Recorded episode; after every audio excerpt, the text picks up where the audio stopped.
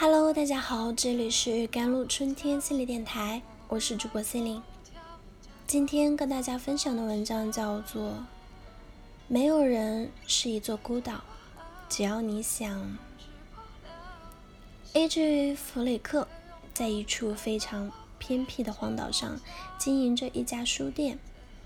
他性格古怪孤僻，他美丽的妻子因车祸去世后，他一个人过着。沉沦堕落的生活。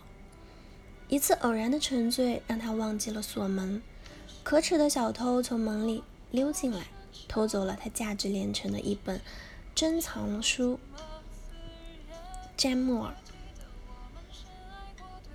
店主的心情因此遭遇了最低点。小偷一直没有找到他，仍然像往常一样夜跑，自暴自弃般的不再锁门。然而这天晚上，他的书店里来了一个不速之客，一个可爱的小女孩被人遗弃在他的书店里，而他的母亲留下了一封信，请他收养孩子。出乎意料的是，这个在岛上居民眼中孤僻的冷漠的店主，竟然真的收养了他。就因为这个举动，他的生命开始有了。奇妙的拐点，开始和很多人产生连结，走出了自己的孤岛。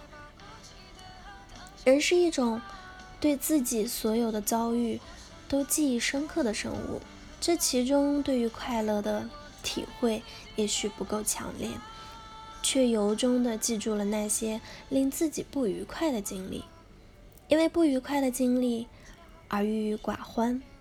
就像书店店主一样，把自己封闭起来，想着永远也不要有人打开自己的心门。但实际上，在无意中做出举动的时候，自己已经和其他人有了联系。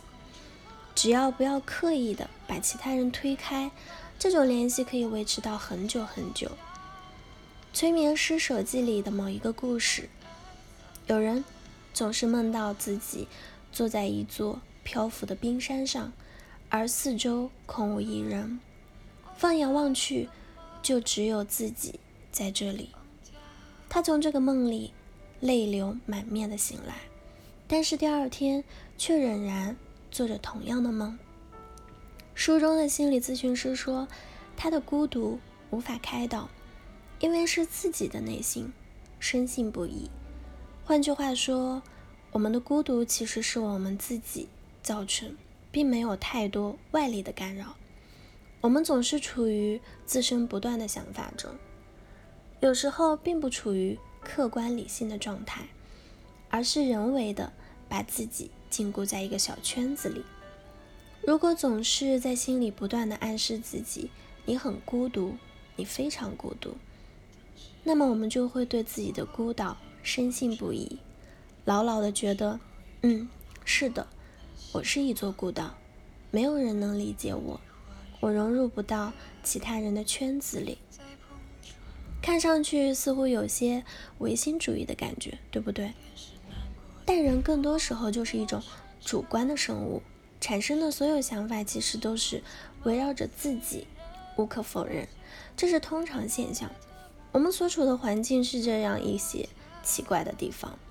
有时候太过于张扬个性，有时候太过于盲目从众，个性和共性好像总是找不到一个可以平衡的点，而大多数人都陷入到这样一个误区：在该走的自己的路的时候，因为缺少自信而盲目从众，结果后悔不已；在该融入社交时，因为我的自卑而隐单隐居。深夜时分。一个人躺在床上，望着天花板，觉得孤单、寂寞、冷。何时该坚持自我？何时该融入圈子？正确的做法是在做人生大事的时候坚持自我，听从本心；在放松之际融入圈子，寻找沙雕的朋友一起嗨。道理其实也很简单。自己的人生只有自己一个人能懂得其中的喜怒哀乐、悲欢离合。你不做选择的话，会失去自己的主动权，跟随别人去过别人的生活，到最后的结果只能是南辕北辙。在这个时候，在意别人的目光，只会让自身蒙上一层不能做自己想做的事情的阴影。但坚持自我也并不代表要和整个世界隔离，及时取高和寡。其实有些人可能会对你抱有奇怪的指指点点的目光，但没关系，这些人不适合交往，并不代表其他人也不适合。善于找到自己和别人的共同点，哪怕只是一点，哪怕只是会失眠、考试焦虑、爱看视频、爱玩游戏等等。